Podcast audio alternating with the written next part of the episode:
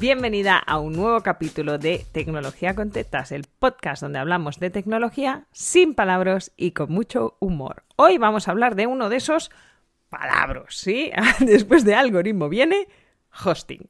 Y no te vayas todavía, que prometo no decir más palabras raras hasta que acabe el podcast. Hoy vamos a hablar de hosting porque el hosting es ese momento donde se aplica absolutamente la tercera ley de Parkinson. Si no las conoces, te recomiendo que vayas al Google y metas leyes de Parkinson. La primera la conoces, es esa que dice que todo trabajo se expande hasta el máximo de su capacidad, por eso se te alargan las cosas hasta el último día. Pero la tercera es súper interesante y es menos conocida. La tercera ley dice que el tiempo dedicado a una decisión es inversamente proporcional a su importancia. Y me explico. Te tiras 20 días discutiendo de qué color tiene que ser la estrellita de la web, porque eso lo entiendes, sabes lo que significa. Puedes interpretar que si es azul le dará más ganas a la gente de apretar o no, queda mono o queda feo. Cuando tu programador te pregunta ¿dónde ponemos el hosting? ¿Qué le dices? Lo que tú quieras. No. Esta es la decisión más importante de tu web, el hosting. Y tú la estás delegando porque no tienes ni idea y te da pereza entenderlo. Por eso lo decides rápido y no discutes. Pues amiga, se acabó. Hoy te voy a dar los criterios para tomar esa decisión y no cagarla, por favor, nunca más. Primero de todo vamos a entender qué narices es el hosting y luego toda la norma para tomar la decisión correcta. Para explicar rápido el hosting, vamos a decir que es la oficina de tu web. Es ahí donde va tu web a trabajar. Pues si te imaginas que tú vas a trabajar, si tú fueras tu web, puede haber tres cosas. Puedes estar en la habitación de casa y tardas 20 segundos en ir de la cama a la mesa de trabajo. Puedes tener una oficina en el mismo pueblo o en la misma ciudad y a lo mejor tardas entre 10 y 60 minutos, depende de lo grande que sea tu ciudad. Y puedes tener una oficina en otro sitio, muy lejos, donde tienes que pillar el coche y conducir durante una hora. Y hay atasco y a veces tardas una hora y a veces tardas tres. ¿Pillas el símil? Pues esto es exactamente lo que es el hosting. El hosting es donde trabaja tu web. Tu web está encerradita en esa oficina. ¿Y qué pasa? Que cuando la gente quiere consultar los datos que hay ahí, como tus fotos y tus botones de pago, tiene que hacer el traslado desde su casa hasta donde está tu web.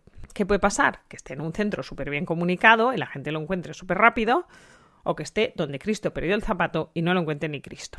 ¿Ves la diferencia, no? Porque si tú quieres vender a través de tu web y estás en un callejón oscuro de un pueblo de media muerte en medio de la estepa, pues hija, pues no va a comprar ni el tato.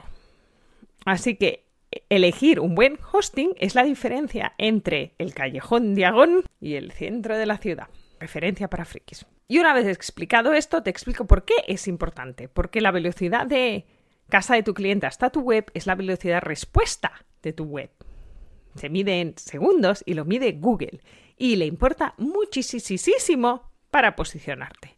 Porque tú te puedes matar a hacer contenido súper bueno, pero si estás en el culo del mundo, nunca vas a subir a la página 1 y entonces que, da igual que hagas contenido, es que nunca vas a llegar. Así que esa decisión que le delegaste a tu programador sin entender ni un moño te está afectando en tu capacidad de captar nuevos clientes, en especial si una de tus estrategias es crear contenido para que Google lo muestre. Si la has cagado en el hosting, tía, hazte youtuber.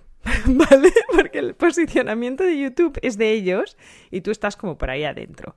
Pero los servidores son de ellos. El hosting lo ponen ellos y es de los mejores. Si el hosting lo pones tú y además has dado la instrucción a que sea el más barato posible, a que no le has dado nunca esta. Pues si en alguna vez le has dicho a tu programador, el hosting el más barato, porfa, te has cagado. Vete y dile, sube la tarifa, amigo. Estamos hablando de subir la tarifa de 39 euros al año a 199. Tía, si no te puedes gastar 200 euros al año en un hosting que te permita captar clientes, entonces tienes un problema de modelo de negocio o de tacañismo crónico. No tengo otra solución. Así que voy al lío que llevo 5 minutos rajando y todavía no te he dicho cómo elegir el hosting. Así que vamos a hacer una pregunta sencilla o no, pero me gusta que la tengas en la cabeza porque es una pregunta fácil de responder y en función de la respuesta elegiremos un tipo de hosting u otro. La pregunta es, ¿sabes lo que es el PHP? Si te has quedado igual, o sea, ¿de qué moño está hablando la alba? O sea, se ha flipado, ha dicho un palabra que no entendía un pijo. Necesitas un hosting de los que tienen muy buen soporte local, porque cuando te pase cualquier cosa con el hosting, les vas a tener que llamar Opción A, les llamas a ellos y se lo pagas a ellos, que es mucho más barato. Opción 2, tienes una persona experta en actualización de hostings y de webs y de optimización de, de rendimiento que te ayude.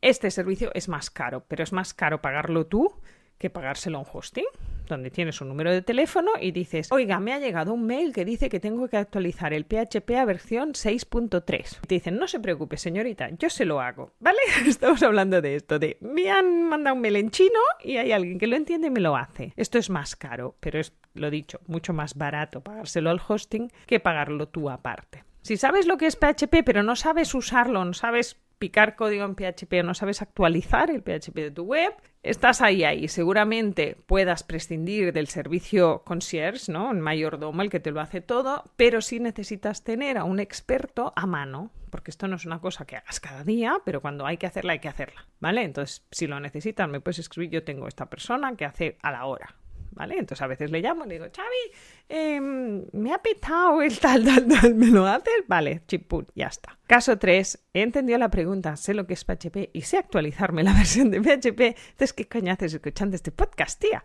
Tú no tienes dudas sobre cuál es un buen hosting y cuál es un mal hosting, así que deja de escuchar y vete a la cama. La pregunta es suficientemente sencilla para que la puedas usar para tomar decisiones. Si quieres el resumen rápido en cinco palabras sobre qué hacer con tu hosting, son muy fáciles. No ahorres y no lo pongas gratis. Así de fácil. No ahorres en esto. Esto es crucial y no es caro, pero te puede salir carísimo la obsesión que veo en algunas emprendedoras de que el hosting sea gratis para no gastarme 100 euros, ni 39, ni 50. Tía, estos te los tienes que gastar. Porque aquí estás hipotecando el futuro de tu posicionamiento. Espero que hayas disfrutado de este capítulo con algún que otro palabra ahorrar uno, pero que te haya reído y hayas aprendido cosas que te sirvan para no cagarla. Nos vemos en el próximo capítulo de Tecnología con Tetas, el podcast donde hablamos de tecnología sin palabras y con mucho humor.